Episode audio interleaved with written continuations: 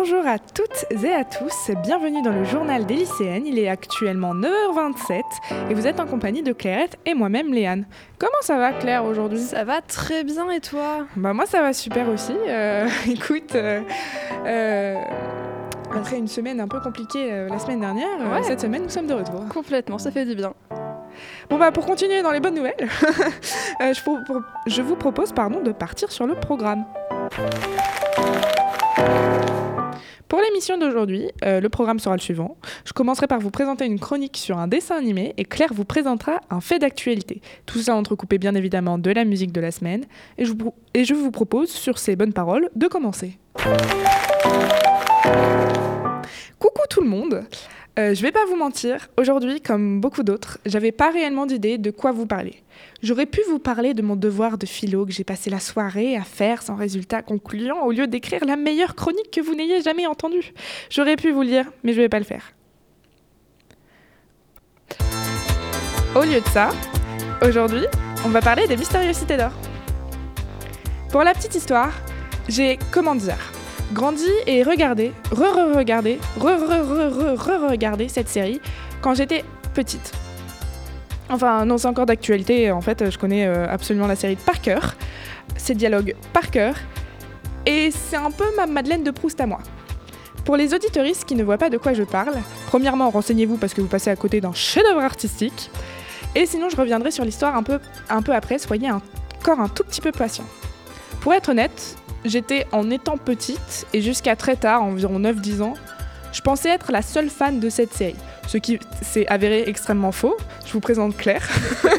Oui. Euh, et par la suite, je refusais expressément qu'on me parle de cette série en mal. Parce qu'à cette époque, euh, la deuxième saison était annoncée, mais elle n'était pas encore sortie. J'étais très très jeune. hein. Enfin, très très jeune. Je le suis encore, mais j'étais- vraiment. euh, euh, comment dire, une enfant, on va dire. Pour vous dire, quand on me parlait mal de cette série, j'étais dans tous mes états. Euh, J'ai un lien si particulier avec elle que, c'est très étrange quand on, m'en parle mal. Certains diront que c'était très tôt, mais j'ai commencé à regarder cette série quand j'avais 4 ans à peu près. Et euh, je la regarde encore aujourd'hui, c'est pour vous dire que franchement ça a pas trop mal vieilli et que je suis un peu fan de ça. Alors bon, là j'en ai perdu beaucoup d'entre vous. Les mystérieuses cités d'or concrètement, de quoi ça parle? Déjà, avant de commencer, c'est beaucoup inspiré d'un livre qui s'appelle La route de l'or. En vrai, il y a que les noms et certains aspects des personnages qui sont gardés après, euh, et certains peut-être événements à la limite, mais on pourra y passer. euh, vous pouvez euh, regarder la série sans avoir lu le livre. Pour revenir à la série animée, elle est composée de 4 saisons et est allée sur, tenez-vous bien, 40 ans. Alors oui, oui, c'est une série qui passe en boucle sur les chaînes d'enfants depuis près de 40 ans. Le premier épisode étant sorti en 1982 et le dernier en 2021, ça fait presque 40 ans, effectivement. L'histoire commence en 1532, à Barcelone, durant le siècle d'or espagnol. Esteban, un jeune orphelin âgé d'une douzaine d'années, vit dans un monastère de la ville. Il est populaire auprès des habitants car il semble être capable d'influencer l'apparition du soleil. Rien que ça. Mais il est aussi sujet à une forte acrophobie, phobie des lieux élevés. En gros, c'est euh, le, vertige, quoi. À la mort du père Rodriguez, le supérieur du monastère qui est aussi le père adoptif d'Esteban, ce dernier est approché par un navigateur espagnol du nom de Mendoza, qui l'a suivi jusque, dans le monastère. Pardon. Il aborde, pour une raison très précise, le médaillon d'Esteban que le marin, que le marin pardon, a remarqué au cou de l'enfant. Mendoza offre ensuite à Esteban l'opportunité d'embarquer à bord de l'Esperanza, un galion sur le point de partir vers le Nouveau Monde, à la recherche des légendaires cités d'or. À cette occasion, Esteban apprend une partie de sa propre histoire qu'il ignorait jusque-là. Dix ans auparavant, Mendoza était membre de l'expédition de Magellan vers le Nouveau Monde et assista au naufrage d'un navire menacé par une violente tempête dans l'océan Pacifique. Ceinturé d'une corde, il avait alors plongé puis nagé vers l'épave pour secourir un bébé, Esteban, des bras de son père juste avant que l'embarcation ne sombre dans les flots. Esteban accepte de, suivre, euh, de le suivre évidemment, sinon il n'y aurait pas d'histoire. Au cours du voyage à bord de l'Esperanza, Esteban se lie d'amitié avec Zia, une jeune fille inca élevée lorsqu'elle avait 7 ans, enlevée euh, lorsqu'elle avait 7 ans dans les Andes sur ordre du cruel conquistador espagnol Pizarro. Élevée à la cour d'Espagne, elle parle couramment espagnol, comme vous le verrez, bien beaucoup de gens dans cette série, enfin tout le monde parle espagnol littéralement. Euh, mais sa présence sur le navire n'est pas volontaire. Elle a été amenée par Mendoza sur ordre du seigneur Gomez, présent sur le navire qui travaille lui-même pour Pizarro. Quand le navire aura atteint les Amériques, elle doit aider à déchiffrer l'équipou Inca pour le compte de Gomez. En gros, l'équipou, c'est un peu les lettres Inca, sauf que c'est pas avec des lettres, c'est avec des nœuds. Voilà. Et Zia est la seule à pouvoir lire ces équipous. Rapidement, Esteban et Zia découvrent qu'ils possèdent chacun un pendentif identique nommé les médaillons du soleil, et censé être les clés de l'une de ces mystérieuses cités d'or. Toutefois, la partie centrale du médaillon d'Esteban manque, car elle est gardée par Mendoza depuis le jour où il l'a sauvé des eaux. Il semble également que les pères respectifs des deux enfants aient une histoire liée aux cités d'or. Cependant, ils ont découvert sur le bateau dès le premier jour, et le capitaine du navire, Gaspard, qui n'est pas au courant de l'utilité de leur présence, menace de les balancer par-dessus bord, comme le veut la coutume marine. Mais Mendoza les prend sous sa protection après avoir ridiculisé le capitaine d'infanterie, ce qui crée d'emblée une vive tension entre les navigateurs et les officiels du vaisseau. Au terme de la traversée de l'Atlantique, et après avoir franchi le détroit de Magellan, euh, à l'extrême sud du continent américain, une prouesse nautique dirigée par Mendoza, considérée dès le départ comme le seul étant capable euh, de passer ce point périlleux, une trombe marine détruit presque entièrement l'Esperanza. Alors que les deux enfants sont, dans le même temps injustement emprisonnés dans la cale, grâce au canot de sauvetage du navire, l'équipage de l'Esperanza parvient à fuir le galion. Condamné, il reste 5 personnes sur l'épave Mendoza, Sancho et Pedro, donc c'est deux comparses de Mendoza, Esteban et Zia. Ceux-ci euh, dérivent pendant plusieurs jours sur l'épave flottante avant d'échouer dans l'archipel des Galapagos. Je crois que je le prononce bien. Leur escale en ce lieu les amène à rencontrer Tao, un jeune amérindien qui affirme être le dernier descendant du peuple de Mu, un légendaire empire antique à la technologie très avancée euh, qui semble-t-il a été totalement englouti il y a plusieurs siècles dans des conditions obscures. Lui aussi parle couramment espagnol. D'abord hostile à la présence des adultes blancs sur son île, Tao finit toutefois par se joindre au groupe dans leur voyage. Avant de partir avec eux et pour signifier l'aspect irrévocable de sa décision, il met feu à l'ensemble des cabanes qu'il a construites sur l'île où il habitait depuis son enfance. Il n'emporte avec lui que son encyclopédie ancestrale, ainsi qu'un mystérieux vase d'or hermétique, clos, qui se transmet dans sa famille depuis des générations. Il est aussi accompagné par son fidèle perroquet vert Pichou, qui est le, me- le meilleur personnage de cette série, en toute honnêteté. Ils s'en vont alors euh, tous vers les sept mystérieuses cités d'or, accompagnés des rythmes endiablés, dont un que vous entendez depuis le début de cette chronique. Cette série est allée sur quatre saisons, les trois derniers étant sortis dans les années 2010, les graphismes, les voix ainsi que les caractères des personnages sont euh, malheureusement différents. En effet, quand on voit dans la première saison nos trois jeunes amis, euh, nos trois jeunes amis qui ne font plus qu'un, et que malgré les épreuves, rien ne les séparera jamais, et que dans, la, que dans les saisons qui suivent, pardon, ils s'engueulent pour un rien, on voit que les temps changent. Les scénaristes des trois dernières saisons ont dû s'adapter aux nouvelles générations. Les personnes, euh, les personnages pardon, des enfants sont comme qui dirait plus dynamiques et plus impulsifs. Ils s'engueulent pour un rien, comme dit précédemment, ils sont plus unitaires dans leurs décisions et ils ont tous les trois un arc narratif différent. Dans les trois dernières saisons, on peut y voir notamment Tao, euh, qui a un aspect euh, un peu triste et dépressif, non seulement par le fait que les médaillons ont été créés par ses ancêtres, mais aussi parce que aucun des deux médaillons qui existent ne lui a été remis. Et que bah, ses amis qui sont censés le soutenir ont eux-mêmes leurs problèmes, euh, notamment Zia qui développe des pouvoirs euh, juste insane, et Esteban qui en a marre de la pression sociale imposée par tout l'équipage. Donc ils sont plus unitaires et moins collés, ce qui est un peu dommage, ce qui est un peu vachement dommage d'ailleurs, puisque toutes ces choses-là ne sont pas forcément utilisées à leur avantage. Et vous savez ce qui est vachement dommage? C'est que je ne pourrais pas me lancer sur ce sujet pendant des heures comme j'aurais aimé le faire. Par contre, une chaîne YouTube en est capable. Ça s'appelle ces dessins animés-là qui méritent qu'on s'en souvienne. C'est le 110e épisode de la série, alors bon visionnage et en attendant, je vous dis qu'on passe à la musique de la semaine. Aujourd'hui, la musique de la semaine, c'est La Bohème de Charles Aznavour. donc bonne écoute et à tout de suite sur Delta FM 90.2.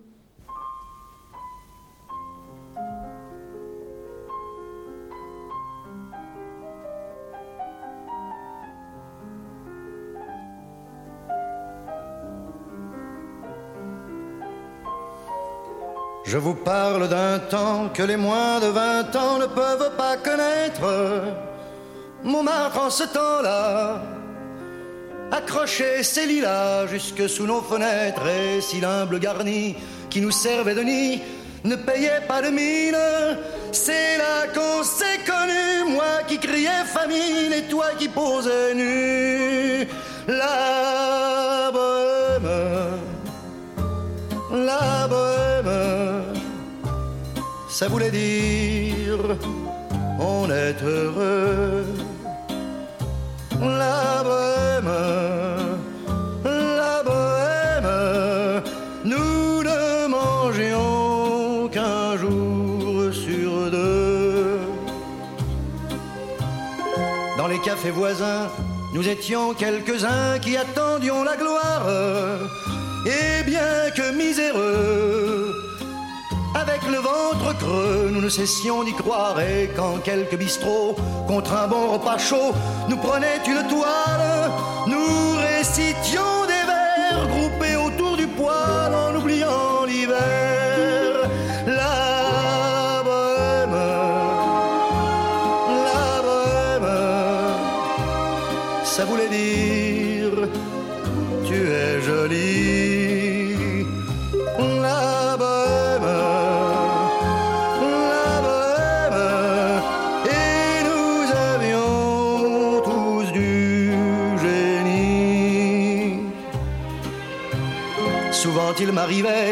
devant mon chevalet de passer des nuits blanches, retouchant le dessin de la ligne d'un sein, du galbe d'une hanche, et ce n'est qu'au matin qu'on s'asseyait enfin devant un café crème.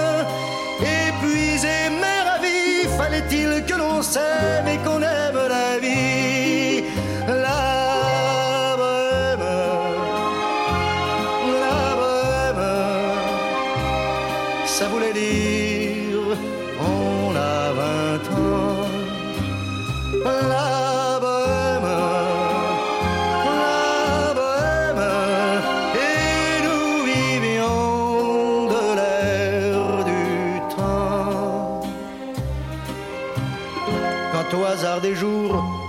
Faire un tour à mon ancienne adresse, je ne reconnais plus ni les murs, ni les rues qui ont vu ma jeunesse en haut d'un escalier. Je cherche l'atelier dont plus rien ne subsiste. Dans son nouveau décor, mon marbre semble triste et les lilas sont morts.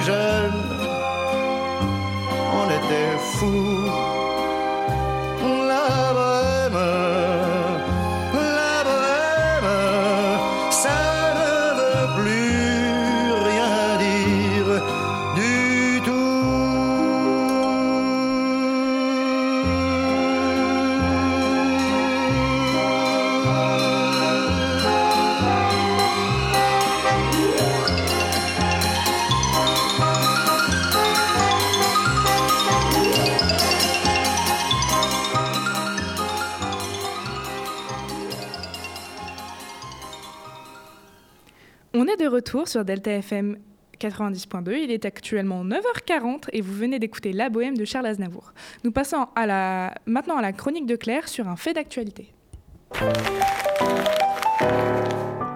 Bonjour à tous. Euh, Aujourd'hui, je, je vous parle d'un sujet qui me semble important et que j'ai envie de dénoncer. Je vais vous expliquer ce qu'est une méga bassine. C'est la première fois que je fais un sujet sur de l'actualité et ce n'est pas vraiment ma spécialité, donc soyez indulgents s'il vous plaît. Et prenez ce que je dis avec des pincettes, je ne suis pas une experte. Attends, j'ai presque. J'ai fait une phrase qui rime, mais de malade. Bref. une méga bassine, qu'est-ce que c'est? Déjà, leur vrai nom, c'est réserve de substitution. C'est tout simplement un immense trou de 8 hectares environ globalement 7 ou 8 terrains de foot, et encore là, là je suis gentille. Ça fait beaucoup, je vous l'accorde. Cet immense trou est recouvert de plastique pour le rendre étanche, j'imagine, et il est rempli d'eau. Pour certaines bassines, la capacité peut aller jusqu'à 650 000 mètres cubes.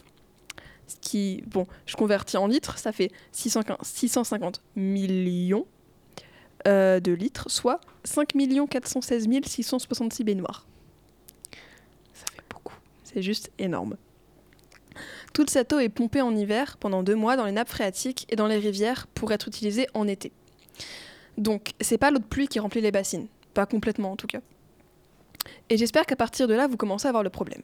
Les nappes phréatiques n'ont pas le temps de se reformer et ça va abîmer et diminuer la, la faune et la flore des rivières pompées, en plus de mettre une énorme pression sur les ressources naturelles en eau. Et le problème ne s'arrête pas là, ce serait trop beau. C'est présenté comme la solution pour lutter contre la sécheresse et le réchauffement climatique, mais c'est tout l'inverse. Ces méga-bassines sont principalement au service des, agro-industries et de l'agriculture intensive, qui bousillent notre belle planète. Produire en très grande quantité et de moins bonne qualité tout en abîmant les sols. C'est ça pour moi la définition de l'agriculture intensive. De plus, toute cette eau devient stagnante et la quantité de l'eau est fortement altérée. La qualité pardon, de l'eau est fortement altérée. Elle s'évapore beaucoup. Entre 20 et 60% de l'eau des bassines va être perdue. Au bout de 2-3 ans, les ressources naturelles en eau ne pourront plus être suffisantes et la sécheresse s'accentuera. Ce n'est donc pas la solution à long terme. La solution à long terme est de revoir notre agriculture pour qu'elle soit moins consommatrice d'eau et qu'elle soit surtout adaptée aux ressources de notre environnement et de notre belle planète. Pour plus d'infos sur ces méga bassines, je vous conseille d'aller checker le site de Greenpeace qui m'a fortement servi de source pour cette chronique et qui explique ce que c'est les, les méga bassines et leur euh, et leur euh, enfin et comment elles affectent la planète de façon très précise, détaillée et on comprend très bien. Alors oui, chers auditeurs, aujourd'hui je vous fais quelque chose que je n'ai jamais fait avant en trois ans de radio. Je n'ai jamais vraiment dénoncé quelque chose, mais ce sujet me paraît important. Vulgariser ce qu'est une méga bassine pour que tout le monde puisse comprendre l'impact que ça a sur l'environnement. Je suis sûre qu'il y en a plein d'autres comme moi, qui ne savaient pas vraiment ce qu'est une méga bassine, mais qui savaient juste que c'était mal, entre guillemets, parce que les gens manifestaient contre. Mais maintenant j'ai compris l'ampleur que ça à tel point que des personnes comme vous et moi sont capables d'aller manifester en sachant qu'elles risquent leur santé, voire pire. Alors oui, je ne suis qu'une lycéenne qui fait une toute petite chronique de rien du tout sur une toute petite radio lycéenne. Mais c'est en parlant, petit à petit, qu'on peut faire bouger les choses.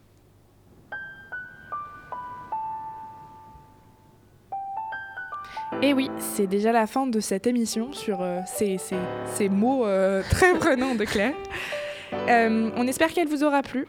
En attendant, on se dit à dans deux semaines parce que la semaine prochaine, on a le bac blanc de philosophie. Let's go Si tout va bien. Et si vous n'arrivez pas à attendre jusque-là, vous pouvez écouter euh, écouter ou réécouter nos autres émissions sur YouTube, Spotify, Deezer et évidemment le site de la radio Delta FM 90.2. Merci, à, merci de nous avoir écoutés. C'était le journal des lycéennes sur Delta FM 90.2. Passez une bonne fin de journée. Bisous, bisous. Bisous.